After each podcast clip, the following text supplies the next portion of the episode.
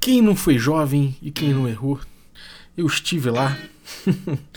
é, quando era mais novo, é, de vez em quando saía com alguns amigos e a gente ia ali para a Praça São Salvador, no Rio de Janeiro, uma praça boêmia ali, da galera que curte beber uma cerveja de noite, de madrugada, é, e às vezes fumar uma ervinha especial. Quem nunca, né?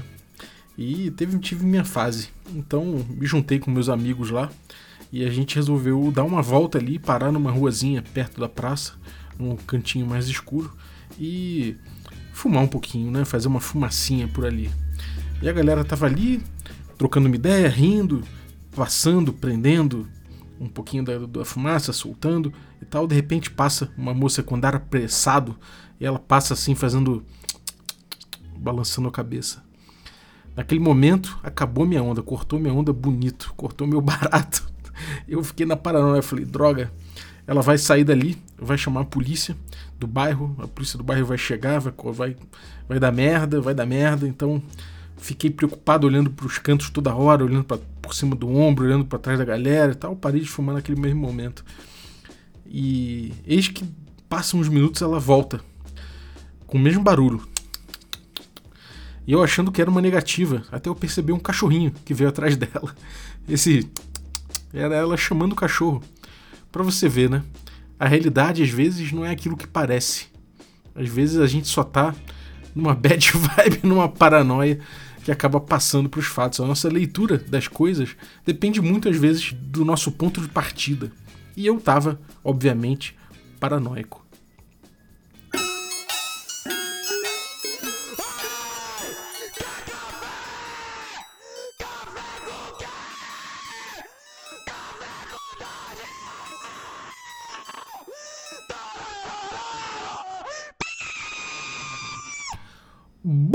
Dia, amigos do Regra da Casa. Estamos aqui para mais um Café com Dungeon, na sua manhã com muito RPG. Meu nome é Rafael Balbi e hoje eu tô aqui bebendo meu café da Ovelha Negra, delicioso.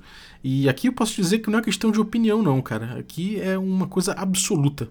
Não é uma questão de nomos, é uma questão de physis. Esse café tem propriedades realmente incríveis, porque ele não tem impurezas, né? Ele não é feito na indústria então ele é feito de uma maneira artesanal, de uma maneira é, tranquila, assim, com pequenos produtores, produtores familiares. Então, cara, não tem impureza, é muito gostoso. Você vai sentir o sabor natural ali do café. É outra experiência. Se você quiser amanhecer tomando um café como eu, olhando a Telurian, então você pode ir em ovelhanegracafés.com.br e tomar esse café especial usando o cupom Dungeon Crawl, tudo maiúsculo, para um abatimento. Se você quiser um cupom melhor ainda, pode me consultar no Telegram se você for um assinante. Se você ainda não é assinante, você pode ir lá em picpay.me barra café com dungeon e se tornar um assinante. Muita gente pergunta, falando que não tem cartão de crédito e tudo mais, e não precisa. Você consegue botar boleto no PicPay, esse boleto alimenta o seu PicPay, e aí mensalmente vai descontando. Então é só você manter ali com o boleto pago o seu, o seu saldo, que enquanto você tiver saldo, ele vai puxando mensalmente para sua assinatura do Café com Dungeon. Então não é necessário cartão de crédito. É, bom, e é isso. Além de você ajudar a gente a partir de 5 reais, né? Você é, recebe conteúdo extra, participa de sorteios dos nossos parceiros e ainda ajuda a gente a bater a próxima meta. Fora isso, participa de um grupo de Telegram com gente muito maneira que curte trocar ideias sobre RPG, discutir várias coisas com bastante profundidade e a partir de vários pontos de vista diferentes, né? Eu hoje eu vou falar de ponto de vista. Eu vou falar de Mago a Ascensão. vou voltar nesse jogo que eu acho maravilhoso. Vocês devem saber, né? Já joguei uma campanha inteira no Perdidos no Play vários anos seguidos. Joguei, uma, joguei campanhas domésticas também de Mago Ascensão. E é um dos jogos que eu mais gosto. Disparado. E eu vou fazer uma leitura aqui um pouco a, a, respeito dessa, desse choque de realidade, né? Essa coisa da, da gente fazer uma leitura, uma narrativa, uma guerra de narrativas dentro do Mago, que a gente já abordou aqui com o Heitor, que foi o meu mestre, de, foi o meu narrador de Mago Ascensão lá no Rio. Adoro ele mestrando, saudades inclusive de jogar uma campanhazinha com ele. É, e, pô, a gente abordou várias questões aí. A gente abordou justamente essa disputa de sentidos que se dá no Mago, né? O Mago Ascensão para quem não saca, ele é um, é um, é um palco por uma disputa de narrativas. São vários magos que têm o poder de mudar essas narrativas de uma forma mais intensa, de uma forma mais acentuada, né? eles conseguem manipular a realidade a partir das suas narrativas próprias, da sua visão de mundo. E isso pode, isso comporta um número imenso de possibilidades, né? Você pode ser um cara que é um cultista do êxtase, por exemplo, que através de drogas, né, você altera seu estado de consciência e, e consegue ver a realidade por outros, outros modos e influenciá-la a partir disso. Mas você pode ser também um mago extremamente puxado para o lado da ciência, por exemplo, né? E, e, tentar explicar de forma científica ali a, as suas magias, e aí através disso você consegue impregnar a realidade com a sua versão das coisas, né?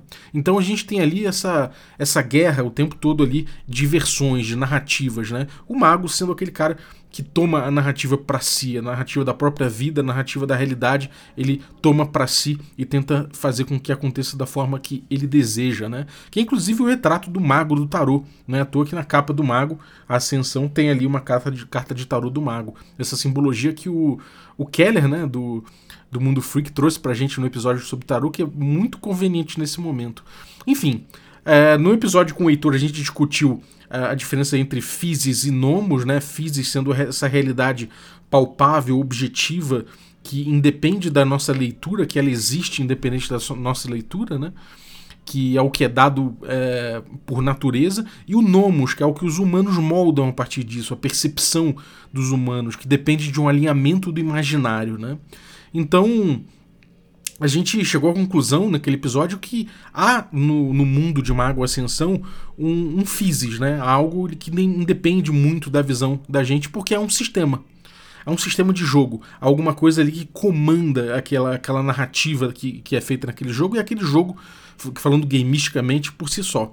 Então, pelo fato de haver sistema e haver outras coisas, por exemplo, a separação objetiva entre a umbra e o plano material, que são planos, é, um plano espiritual e um plano material, essas, essa cosmologia toda, ela é bem, ela é bem palpável, é bem objetiva colocada no livro. Então, isso leva a gente à conclusão de que há nesse mundo physis, né? Há coisas que independem né, do, do mundo da nossa opinião.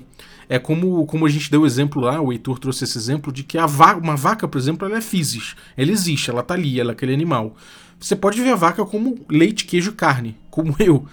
Mas você pode ver também, é, e, e, aqui, óbvio, eu sei que é um animal, eu sei tudo mais, mas é, eu, eu, sou um cara carnívoro, eu bebo leite, eu como queijo, e é, é essa associação que eu vejo mais, né? Eu, eu, vejo muito menos uma vaca do que eu como leite, do que eu como carne de vaca. Então, é, acaba que ela, para mim, acaba parecendo dessa forma, né? E a gente pode ver é, também a vaca como uma expressão divina, como os indianos fazem. Você não pode abater uma vaca, né? Você não pode mexer numa vaca porque ela é uma expressão divina.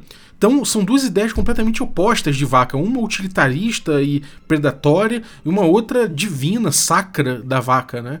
Ainda assim, a vaca é physis, a vaca existe, existe o fato vaca, o animal vaca, e você jamais vai ver uma vaca parindo um jacaré, né? Nas palavras aqui do, do que o Heitor citou no, no, episódio. E bom, isso aqui é um pano de fundo interessante pra gente começar o debate que eu vou trazer aqui, que é de como isso é retratado mecanicamente no mago. Eu vou trazer as mecânicas do mago, vou explicar dessa forma, e depois vou fazer uma crítica a respeito disso, né? É, os aspectos mais básicos da realidade, isso está no texto do Mago, né, no, no, no, texto do Mago Ascensão, ele diz que até os, os, aspectos mais básicos da realidade são moldáveis. Então, na teoria, não existe um, um, uma physis exatamente. Ele coloca isso dentro de um espectro. Né? Ele não coloca isso como duas coisas é, antagônicas, como um binômio que, que auto-excludente. Ele coloca que há aspectos da realidade que são mais básicos e que eles já estavam ali quando os primeiros iluminados surgiram, as primeiras pessoas que perceberam né, de uma forma mais completa essa, essa realidade, ele é, existia algo que já estava ali quando eles chegaram. Então, é, esses aspectos mais básicos eles estão profundamente enraizados para todos os demais, né? E eles formam um nível mais primário e pétreo da, da, da, realidade, que seria, por exemplo, a própria lei da gravidade, a composição da atmosfera, os paradigmas matemáticos, as leis da natureza. Esse tipo de coisa seriam é, aspectos quase imutáveis, mas ainda assim imutáveis da realidade, né? Então, na teoria, não há physis 100%, pelo que eu entendi do texto do mago, mas há uma há uma há uma porção ali do nomos que é um quase pétreo, né?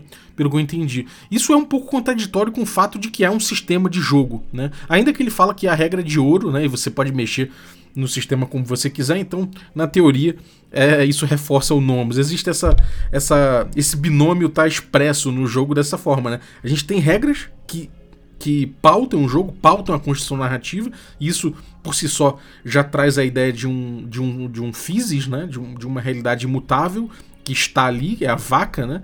e ao, ao mesmo tempo a regra de ouro e, e o próprio texto do, do, cenário traz a ideia de que tudo é, tudo é nomos, né? ou seja, tudo depende da nossa opinião, da nossa, do que a gente está formando aqui, da narrativa que a gente quer criar, e isso, isso é reforçado pela regra de ouro, por exemplo. Então a gente tem esse, essa dualidade acontecendo o tempo todo no Mago Ascensão, né? E isso é o pano de fundo para grande, o grande mote dessa, dessa guerra da ascensão que eles chamam, que é o, o motivo do jogo, né? A gente está jogando com magos que estão lutando uma guerra que é a Guerra da Ascensão. Eles estão lutando pra, por questões particulares, obviamente, que é a luta de cada um contra, o, o contra a realidade, né? eles tentando impregnar a, a, o, o nomos, né? É, a opinião das pessoas, essa realidade percebida por todos, com a sua crença né, sobre como funcionam as coisas, mas também a essa grande guerra coletiva que é a Guerra da Ascensão, que é uma guerra maior, da, de uma narrativa maior, que grupos começaram a se organizar para tentar manter. Então a gente tem alguns lados aí, sendo o principal deles a tecnocracia, né? e o resto contra, contra o, o, resto das tradições. A tecnocracia volta e meia assumindo o papel é, mais declarado de antagonista, né, porque é como se fosse a, é, uma expressão tecnocrática, né, uma expressão técnica é, da ordem da razão, ou seja, levando para o lado tecnológico da coisa, e que é, cada vez mais assume o controle das coisas, né? é, e a narrativa geral das coisas contra as tradições, que aí é uma coleção de crenças e casas distintas entre si, através de tradições diferentes, que tentam guerrear contra essa, essa unanimidade, né? Ainda que essa unanimidade, de certa forma, por ser científica e de certa forma é, acaba alargando para as pessoas a capacidade, por exemplo, de fazer um, sei lá, de fazer uma videochamada, né, para um mago antigo, isso poderia ser uma capacidade de olhar dentro da, de uma poça d'água e essa, essa poça d'água teria comunicação com todos os outros corpos de água do, do planeta, então através disso ele conseguiria entrar numa subjetividade que levaria ele a conseguir falar com outra pessoa que tivesse de frente a um poço de água semelhante isso é uma coisa muito particular que só iluminados conseguem. Hoje em dia, qualquer pessoa consegue pegar um celular e fazer o mesmo efeito. Então, existiria aí uma, uma certa democratização, talvez, das coisas. É, essa discussão é muito pertinente para o jogo. Né? É... Enfim, dentro disso você tem particularidades, né? Você tem ali é, particularidades de, de como funciona o mundo da magia.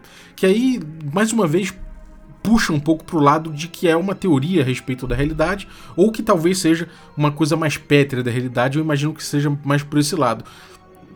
Na minha cabeça, isso é physis, mas no jogo isso é uma parte mais pétrea do Nomos, né?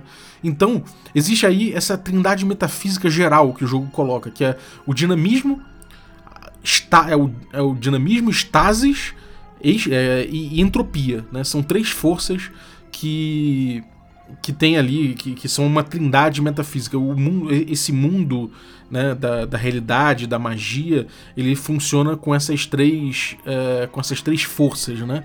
Elas formam um triângulo num, num gráfico assim. E a gente pode ver isso como uma evolução de concep da, da concepção né, da realidade e, e sempre cíclica, né? Então é, a gente tem ali é, a percepção, né? É, uma evolução de concepção, de percepção e, da, e da, das formas entre elas. Para tentar explicar melhor, né, a gente pode pensar nesse triângulo, né, o dinamismo, estasis e entropia, como três valores. O primeiro é o dinamismo, de que as coisas se movem, né? As coisas começam a se mover, começam a interagir, começam a gerar energia de alguma forma, e isso começa a movimentar a criação, a realidade, né? As coisas estão sempre em conflito, em, enfim, estão sempre em movimento. A partir disso, a gente começa a ter uma, uma certas leis né, que começam a aparecer desse caos, né? certas leis que aparecem que, que ficam mais claras, certas tendências, certos padrões é, isso começa a ser uma realidade mais estática. A gente começa a ver a realidade se é, ficando mais rígida, né? aparecendo é, de uma forma mais objetiva, de uma forma mais racional. E a partir disso ela vai perdendo energia, ela vai perdendo energia até, até se tornar uma entropia, que é o fim das coisas, né? É, e nesse, nesse momento a gente vê a energia de tudo se dissipando, a gente vê a matéria se dissipando, a gente vê, é, é um conceito de física isso, né? O universo poderia terminar em entropia, segundo algumas teorias, de quando todas as partículas se tornam pulverizadas na criação e perdem o máximo de energia. Então você tem ali completa falta de energia numa, num estado entrópico das coisas. E aí, a partir disso, quando você chega no máximo possível de entropia, você tem de novo ali o dinamismo surgindo com aquelas, com, com aquelas é, partículas de novo se, se, se movendo e gerando, talvez através do Big Bang, sei lá. Aí, em termos de física, eu não sei explicar exatamente como aconteceria isso. Eu sei que algumas teorias o mundo, o universo terminaria na entropia, mas provavelmente para outras, é, a partir dessa entropia você tem um recomeço, né, através de alguns fenômenos. Então, no mundo dos magos aqui isso é um ciclo, né? No mundo que ele coloca aqui, a gente teria essa trindade. Enfim, isso aí seria o funcionamento da, das coisas a partir de uma visão cosmológica dentro do Mago Ascensão, né? E, enfim, a gente, a, a, dentro disso que as pessoas teriam ali suas ideias. Então, se você é um cara que, que, sei lá, de repente você é um mago como Cole Campbell, que era o meu personagem no, na aventura de, de mago do Perdidos no Play, ele é um cara que via padrões em tudo. Ele, ele buscava sequências como Fibonacci e o padrão, né, a, a, o padrão de ouro, né? a, a regra de ouro e tudo, tudo mais, ele começa a perceber esses padrões, né? O, a, a, curva divina, esse tipo de coisa, o retângulo áureo, ele vai percebendo essa, esses padrões em tudo, ele vai analisando sempre a realidade a partir disso, então ele se enquadra ali dentro de estases, né? Dentro da, da visão dele. É, mas tem gente que que vê tudo tendendo sempre ao seu fim, tudo é, caminhando sempre a, a, ao momento em que deixa de existir, né? A entropia. Então existe esse momento da entropia. Então tem gente que vai se encaixar ali. Se você é um cara que é um mago extremamente gótico e que acha que tudo tem seu fim, tudo vai caminhar eventualmente para sua para sua deterioração, você pode ser um mago claramente que se apega mais ao lado entrópico da realidade, né? Enfim, mas as coisas também são mutantes dentro disso, elas se movem dentro desse ciclo. É, e os magos, a gente chega nos magos, né? Que são esses despertos. Magos são pessoas que alteram a realidade pela mera vontade. Não que a gente não faça isso, né? Se eu pego aqui uma melancia que está inteira e esfaqueio ela inteira, arrebento ela toda com um martelo, eu estou mudando a realidade, né? Ela já não é mais uma melancia, ela é uma melancia em pedaços. Eu tenho pedaços de melancia. Então a minha vontade está alterando a realidade. Mas nesse caso, eles conseguem mudar a realidade para além do que é perceptível de se mudar, né? É como se eu pegasse a melancia e de repente transformasse ela num melão, né? E como isso aconteceu? Né? Se eu de repente falo que eu inventei uma máquina que, que muda as coisas e que transforma geneticamente, eu dou uma explicação científica, pode ser que muita gente acredite que essa máquina existe. Né? É, ao passo que se eu falar que eu boto a minha mão e tenho o poder da fé e a minha fé faz com que ela mude de, de melancia para melão, muita gente pode acreditar porque tem essa tendência de acreditar no divino, né? Então você tem várias possibilidades de você explicar essas mudanças que os magos, que são os despertos, conseguem fazer na realidade. Todos eles têm avatares dentro de si que são essa que, que é essa, é, esse ser místico que habita ali dentro deles e que dá esse poder a eles além da esfera mundana, né? E esse poder a gente chama de arete, né, que é o, o poder que o mago tem de manipular a realidade. Nesse processo a gente tem as esferas. Né? As esferas é como é onde o arete, o arete se imprime. Né? Então você tem ali o Prime, que é o primórdio, né? que é uma, é, é uma esfera de magia, então o mago pode alterar as coisas através do, do, do primórdio. Né? Aí isso aí, esse primórdio, é, é, quando ele tem ali o início de tudo, né? a realidade no seu, na sua base. É, e aí a gente tem um nome que eles colocam ali de concepção né, dentro dessa esfera, desse ciclo geral. Você, quando começa a, a ter a concepção a partir do, do, caldo primitivo, você começa a ter mente, né? Que vem aí o, o, essa, essa esfera de mente, ou seja, a segunda esfera que a gente tem aqui, a partir da concepção das coisas, a gente tem mind, né? A gente tem a, a, essa, essa consciência se formando. Essa consciência começa a tomar foco, né? E quando ela toma foco, ela se torna espírito, ou seja, ela, ela se é, é, ela toma forma na realidade, né? De alguma forma. Quer dizer, forma não, falei errado. Ela toma, ela, ela, ela imbui a realidade do espírito, né? Ela dá, é, ela dá alma para a realidade. E a partir desse momento, ela começa a tomar forma. Quando ela toma forma, ela se é, ela se exprime na realidade através de três de três esferas que aí são as forças, matéria e vida, né? Forces, matter e life. A partir disso a gente tem uma percepção, né? A partir do momento que ela se que ela toma forma na realidade, a gente começa a perceber todas essas, essas esferas.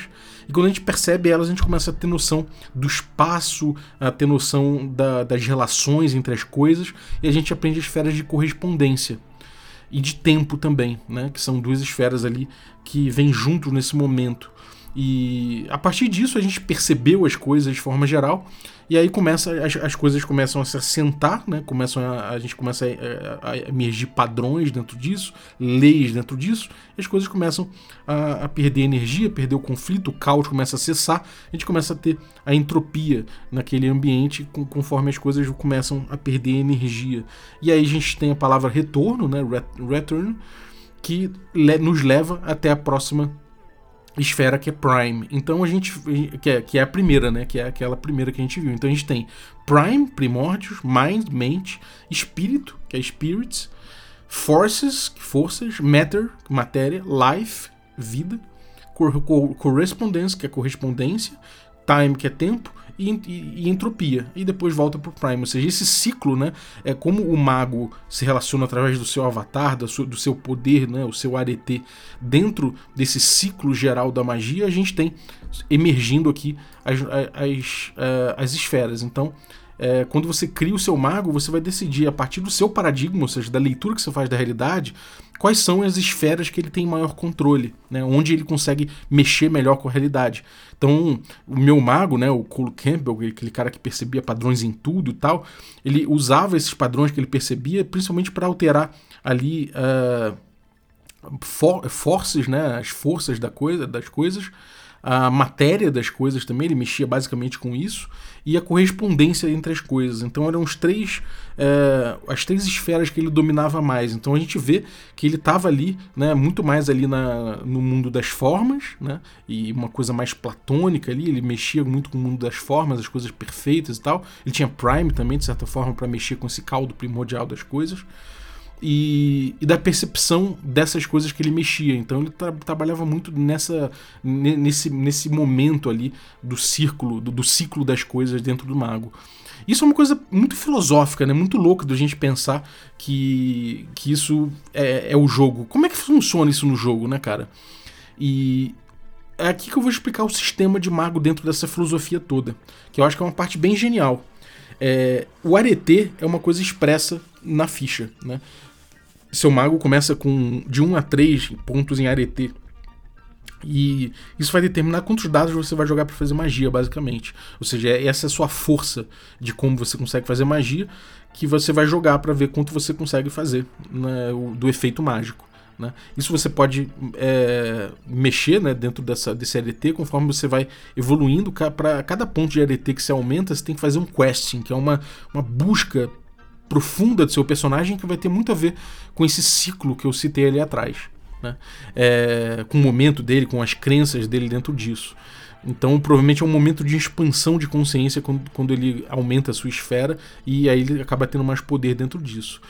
Quanto maior, né? Então cada esfera dessa é, vai, é, vai depender do, do seu ART. Se você tem ART 2, por exemplo, você consegue pegar é, competências nas esferas até 2, né? Então se você tem ART 3, você pode pegar até 3 pontos em cada esfera. Então, Prime, Mind, Spirits, Forces, Matter, Life, Correspondence, Time e Entropy, são as esferas que você vai poder pegar, sendo que você pode pegar um número específico de acordo com o seu LT no máximo, né? É, e aí, quando você for fazer um efeito mágico, você vai jogar o número de arete que você tem, com fazendo um efeito que que você possa fazer dentro do, da, da, descrição de cada, de cada esfera. Então, vamos supor que se você tem é, Mind 1 só, você consegue pes pescar pequenas noções sobre a mente de alguém, sobre uma ideia, sobre uma coisa assim. Você consegue normalmente com, com um ponto nas esferas, você consegue perceber. Dois, você consegue fazer pequenas alterações. O três, você consegue fazer alterações mais profundas. Quatro, você. Enfim, você tem essa evolução né, geral dentro de cada esfera. E aí, é, é, você vai delimitar o seu mago de acordo com essas esferas que ele tem, limitados pelo seu ADT. Né? Aí vamos supor que você vai fazer uma magia. Beleza, você vai jogar os seu, seus dados de ADT. Vamos supor que eu tenho três dados de ADT, eu vou jogar três dados. Né? É, a dificuldade dessa rolagem, né? Você vai jogar três dados e você tem que tirar um, é, é, pelo menos você pode tirar de um a três sucessos para conseguir fazer a magia. Se você consegue, é, você vai fazer uma magia com um efeito simples, por exemplo, né? Você vai pegar ali provavelmente um ponto de, sei lá, de mind. Você só quer saber uma ideia geral que está na cabeça de um, na cabeça de um cara. Então você vai usar um ponto de mind ali, é um efeito clássico de um ponto de mind. Você vai jogar três dados e você vai botar ali que é, a dificuldade é o, é, o, é, o, é a esfera que você usou, né? E o, o rank que você tem nela. Então a dificuldade vai ser 3 mais isso, né? Você vai ter 3 mais a sua esfera vai ter uma dificuldade 4. Muito simples de fazer essa magia. Mas não termina aí. Você vai ter que. A, a dificuldade ela é aumentada pelo quanto que. Pelo quanto que é, é, vulgar a sua magia, né? Ou quanto que ela é coincidental. São dois, é, dois conceitos importantes no mago. O primeiro é o seguinte: a magia coincidental é uma magia que parece que é, ela fala de acordo com, com o nomos das coisas, né? Com a percepção que as, geral que as pessoas têm, com a realidade consensual, né? Então, se você tá fazendo uma magia que é, pô, sei lá, você tá ali, né, tá perto de um de uma tem uma arma no, no, no, bolso do cara, você faz a arma disparar, faz a, a, a, combustão da arma ali disparar e a bala sair no pé do cara. Isso é um efeito que, bom, tem a arma, tá no bolso do cara, as pessoas esperam que, que possa dar merda com uma arma, né? É, ou o cara tá tirando com um fuzil, de repente você faz uma bala engasgar ali com algum efeito ali, de repente de correspondência, né? De mexer com, com o espaço das coisas e tal. Você faz aquela bala ali é, falhar, explodir, a, a, o fuzil do cara engasgar. Isso é um efeito ali de correspondência que você pode fazer. E isso é coincidental. Porque, porque é provável de que aconteça na vida normal, né? dentro da realidade consensual, dentro da explicação que as pessoas dão para as coisas e tudo mais. Só que, só que você pode ter outra modalidade de magia que é a vulgar. É quando não tem nada a ver. É como, por exemplo, o cara tá disparando com um fuzil, de repente sai um raio. É, um raio verde dali e desintegra alguém. Isso não é uma coisa esperada, isso é uma coisa absurda. Então isso é uma magia vulgar. Se tiver testemunha, pior ainda, ou seja, tiver pessoas mundanas ali em volta, outras pessoas, outros magos, qualquer outra pessoa ali testemunhando aquilo, é pior ainda. Né? Então a gente tem três tipos de magia que três tipos de magia e dependendo do tipo que você fizer, você vai aumentar a dificuldade. Né? A magia coincidental é esse mais três, então você vai pegar é, o, o rank da esfera que você usou. Então vamos supor que você usou, sei lá, matéria 2. Então 2 mais 3, que é magia coincidental, 5. Dificuldade 5, você rola o dado. Só que pode ser pior, pode ser vulgar sem testemunha. Então vai ser a esfera maior que você está usando, né? Mais mais 4, porque é vulgar sem testemunha. Se for vulgar com testemunha, aí fica mais 5 a dificuldade. Então, se você estiver jogando um efeito é, de nível 2 de, de, matéria, por exemplo, você vai jogar com dificuldade. É, com, com, dificuldade 7 no total, né? E vai escalando quanto mais difícil for. As magias vulgares, né, as duas categorias de vulgar, que é sem testemunho e com testemunho, elas sempre geram um ponto de paradoxo, que é uma outra expressão do sistema. Quando a realidade ela nega um efeito que você está fazendo, quando ela se incomoda, ela dá um rebote em você. Esse rebote a gente chama de paradoxo, é a realidade lutando contra você, é a realidade mostrando para você que você não é capaz de fazer aquilo e de que a sua visão não é válida naquele mundo. É, isso é uma coisa importante da gente ter aí dentro do jogo, né? Porque é justamente essa luta pessoal do, do, do seu mago para imprimir a sua vontade, a sua percepção das coisas, né? A gente tem duas coisas importantes aqui, dentro, antes de eu entrar em mais, mais profundamente em paradoxo, que são duas coisas que podem afetar a sua rolagem. A primeira é o seu willpower, né? é a sua força de vontade, que é um outro atributo que você tem. Você pode gastar um ponto de força de vontade e para cada ponto que você consegue, você pode dar um sucesso automático ali para o seu efeito. Claro que quanto mais sucesso você tiver no efeito, melhor ele sai. Mas se você gastar um ponto de força de vontade, você já garante que você tem um sucesso pelo menos. Né? E tem outro, outra coisa que é a quintessência. Quintessência é uma energia mística que você guarda, um mana, alguma coisa assim, que você gasta ela para poder diminuir a dificuldade da magia. Então vamos supor que você vai fazer uma magia vulgar com testemunha uma dificuldade alta, né? Vamos supor uma dificuldade 8, porque você está usando uma esfera nível 3 e, e, o efeito dá mais 5 porque é vulgar com testemunho. Então, dificuldade 8. Você pode usar até 3 pontos de, de, de quintessência que você tem acumulado contigo, seja através de um talismã, de alguma coisa assim, ou que você guardou com você no, no teu personagem. E, e aí, quando você gasta essa energia, você baixa a dificuldade para jogar mais facilmente. É. E aí isso tem, tem, são, tem duas decorrências importantes né, para dentro disso. O willpower, quando termina, você desmaia, né? Você fica ali sem, sem capacidade de agir. Né? Você, você fica. Você, você, você passa, né? Você sai, do, você sai do, do jogo. E quando a sua quintessência, ela se relaciona intimamente com o paradoxo. A quintessência e o paradoxo são marcadas numa, numa rodinha na ficha. Essa rodinha é feita de várias caixinhas.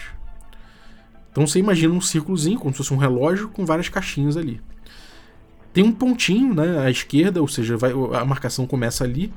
E quando você marca um ponto de paradoxo, você começa a marcar no sentido anti-horário. Nas caixinhas. Então você pegou um ponto de paradoxo, você marca ali. Pegou três pontos de paradoxo, marca ali. Você vai completando a rodinha no sentido anti-horário. A quintessência que você ganha, você marca no sentido horário.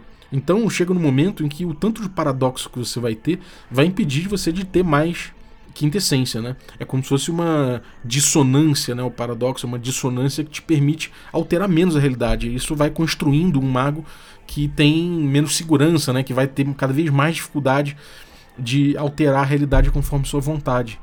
Isso é muito interessante. É...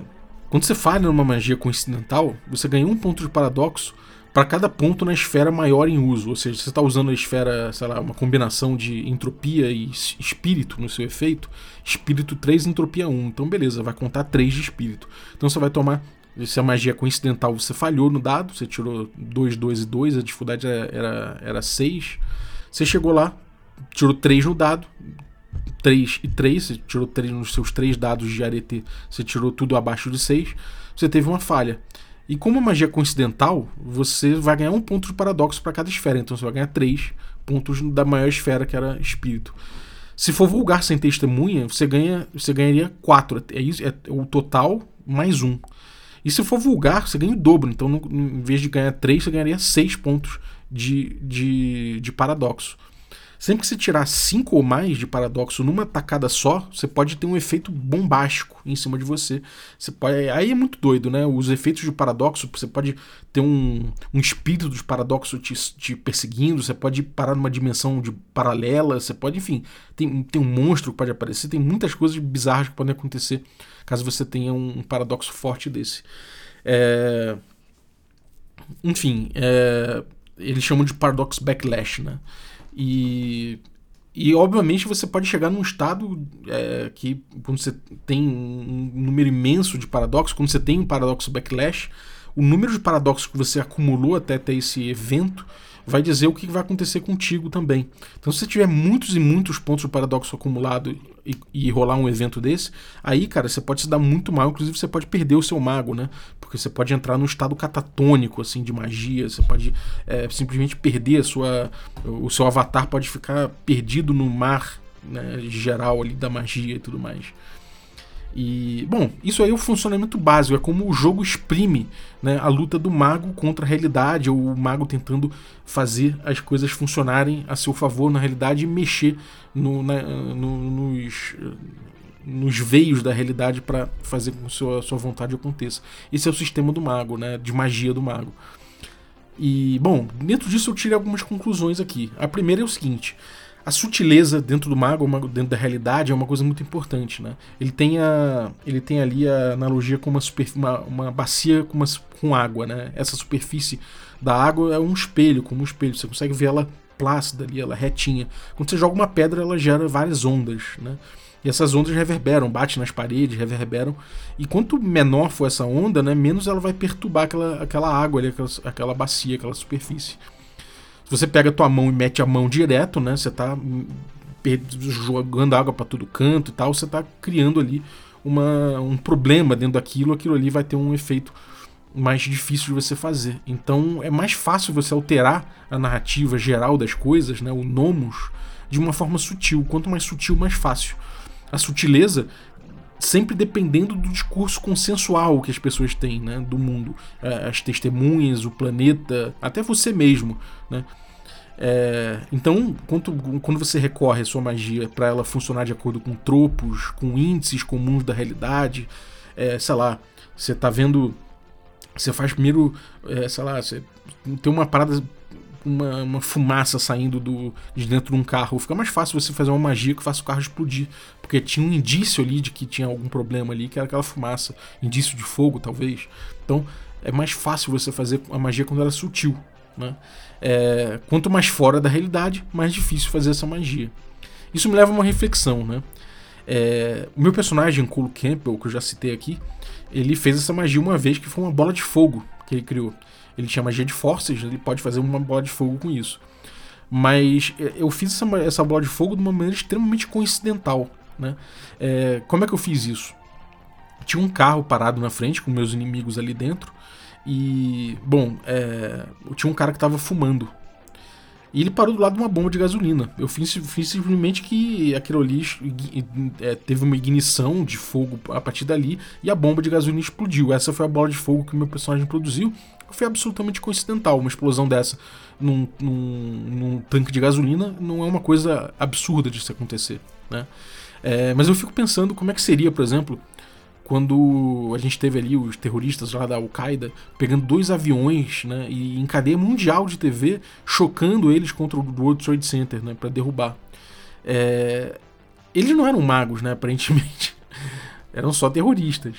Mas eles estavam ali com a vontade deles impregnando o mundo, modificando o mundo de forma avassaladora a partir daquele momento, é, com, a, com, a, com a sua vontade, né? E de certa forma, Quantas pessoas viram aquilo ali de forma incrédula, né?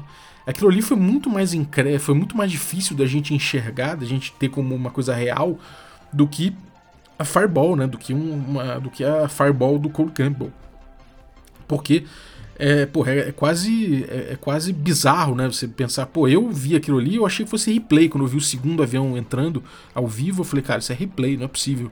E não era. E ali a gente percebeu que tinha um ataque, a maior potência do mundo, que nunca tinha sofrido um ataque em seu território antes dessa forma e tal, blá blá.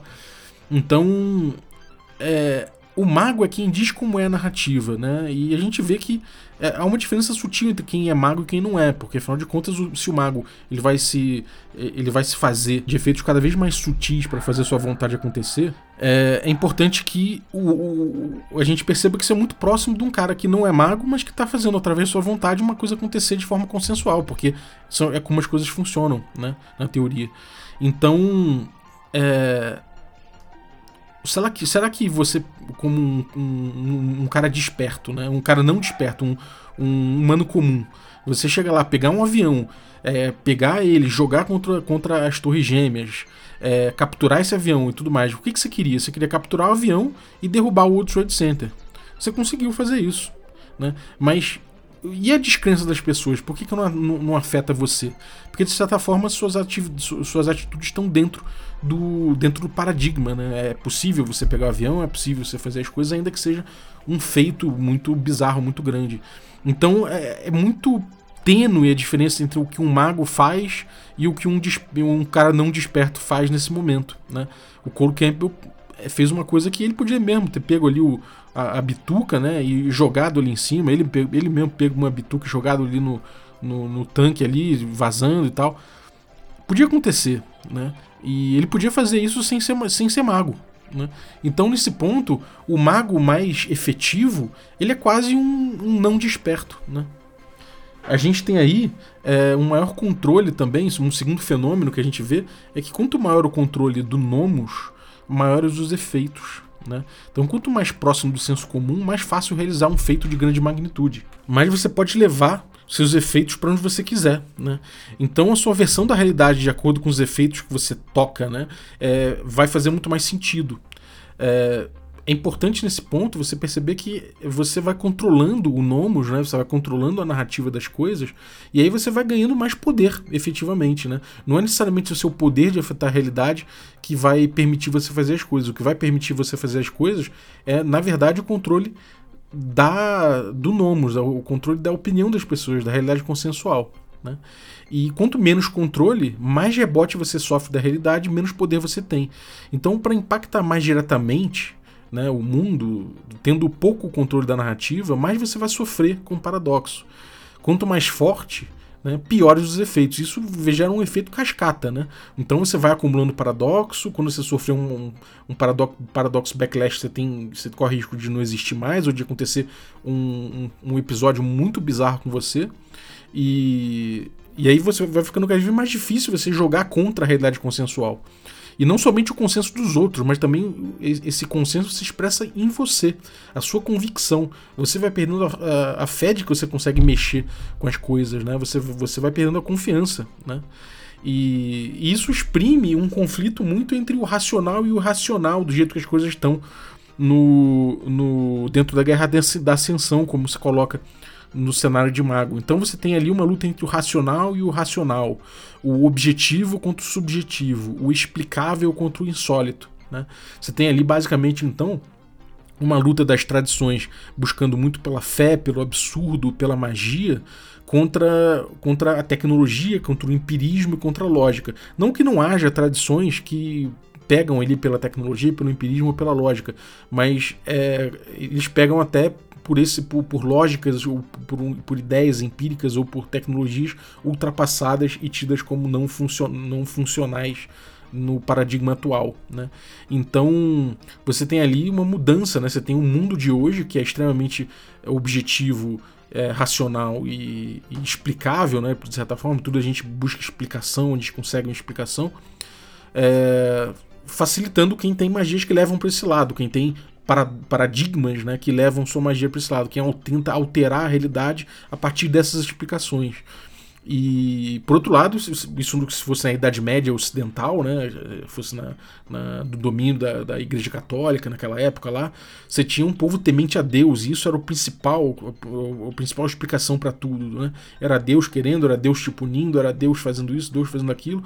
Então, você, você ter ali é, um, é, magias que eram justificadas pela fé, pelo absurdo, ou até pela magia, né, que fosse magia negra, ou que fosse aspectos lúdicos assim da, da realidade, poderia ser mais fácil naquela época você fazer magia dentro daquela, daquele paradigma. Né? É, então você tem uma guerra entre esses dois lados, né? falando mais de forma mais ampla. E se a gente considerar que o paradoxo é uma teia, né, não é uma coisa individual, ainda que ocorra individualmente o indivíduo, o mago como indivíduo sofra ali com o seu avatar os problemas do paradoxo, todo paradoxo ele funciona dentro de uma teia. E todo paradoxo de um mago com um paradigma baseado em fé, portanto, né, ele em fé, no absurdo, na magia, ele enfraquece as tradições não racionais. Né? Então, da mesma forma, todo paradoxo de magias baseadas em tecnologia, empirismo e lógica enfraquece as magias cunhadas na razão. Né?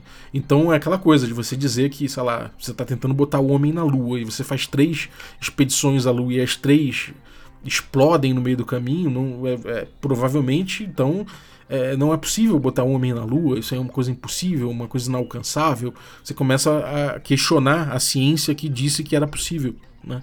É, você começa a, a, a, enfraquecer esse paradigma em relação a outro paradigma. E dentro dessa guerra que a gente vive no, no, no cenário do mago, a gente está é, sempre puxando para um lado ou para o outro. Né? Isso é uma guerra pela realidade, no fim das contas. Né? A guerra da ascensão ela, ela poderia, então, eu, na, na, minha concepção, isso é a crítica que eu faço, ela podia também estar tá expressa no sistema. Né? Ela só é expressa através de cenário. Você tem ali. É, tradições, você tem é, o, o, próprio lore da coisa, você tem ali. É, você tem uma guerra acontecendo e você tem um cenário que explica essa guerra. Mas você não tem nenhuma condição de vitória, você não tem nenhum, nenhum equilíbrio entre as forças, né? Essas forças que são mais claras aí do racional contra o irracional, do do subjetivo contra o objetivo, do, do explicável contra o insólito, ou especificamente ali dentro da visão da tecnocracia, você não tem nenhuma condição de vitória dentro disso, você não tem nenhum equilíbrio que possa acontecer, que possa se exprimir em termos de sistema. Eu acho que isso seria uma coisa muito interessante né, para se elaborar dentro de uma campanha de longo prazo. Né? Eu não sei como exatamente você poderia sistematizar isso, ou se tem livros dentro do Mago, né? Splat books e, e, com, e complementos e tal, que tragam um pouco isso. Né? Eu sei que tem complemento da Guerra da Ascensão, da tecnocracia, não sei o quê, mas me parece que segue aquele modelo do, da White Wolf, né? os que eu vi pelo menos, que traz mais opções de personagem, traz um aprofundamento na guerra em termos de cenário, mas não, não traz lá exatamente um novo sistema para você gerir o jogo, né? É, de certa forma. E eu acho que isso seria muito interessante. A gente ter dentro desse jogo, né? A gente vê que a gente tem é, mecânicas que trabalham individualmente com cada mago.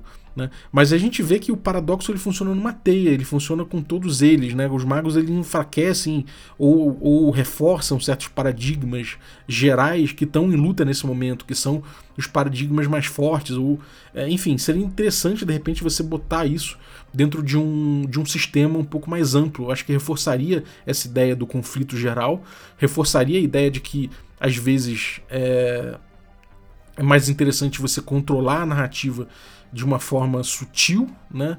Não somente porque você pode se dar mal, mas porque isso pode é, trazer efeitos bem maiores para o mundo, né?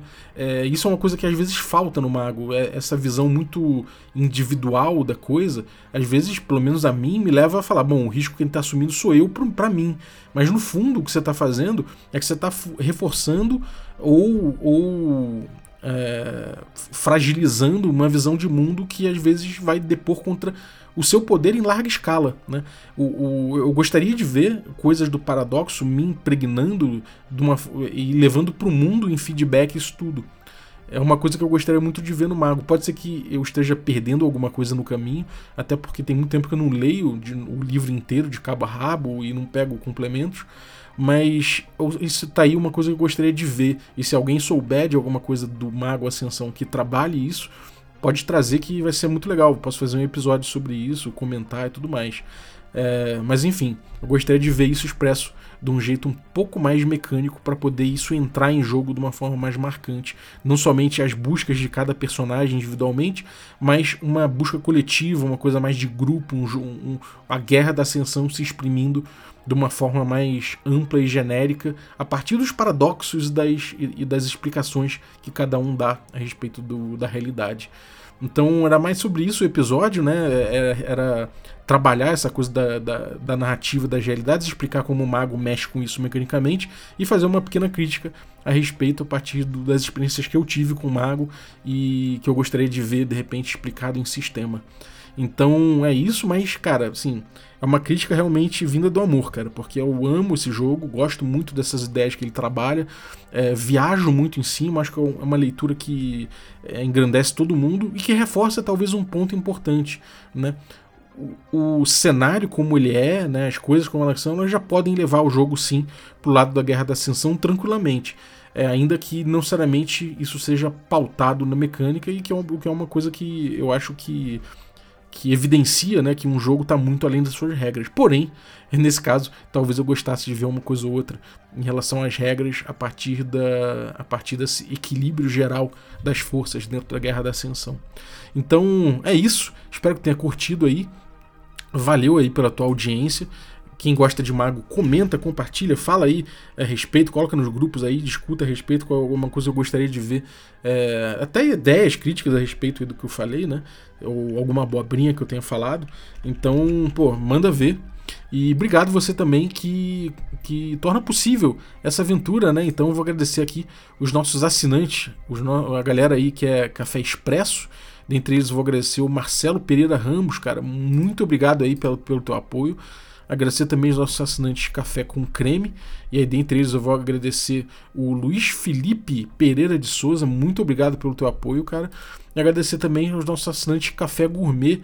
E são eles aí o Erasmo Barros, o Gilvan Gouveia, Pati Brito, o Adriel Lucas, o Bruno Cobb, o Diego Sestito, o Rafa Cruz, o Abílio Júnior, o Denis Lima, o Marcelo Craven, o Jean Paz, o Franciolo Araújo, Rafael Caetano Mingorance, Rafael Garotti Rezende, o Caio Messias Cavazana, o Pedro Cocola, o Erasmo Barros, o Tito, o Marcos Paulo Ribeiro, o Germano Assis e o Playmo, Playmo Lens. Valeu, cara. Muito obrigado aí pelo teu apoio, um abraço e até a próxima.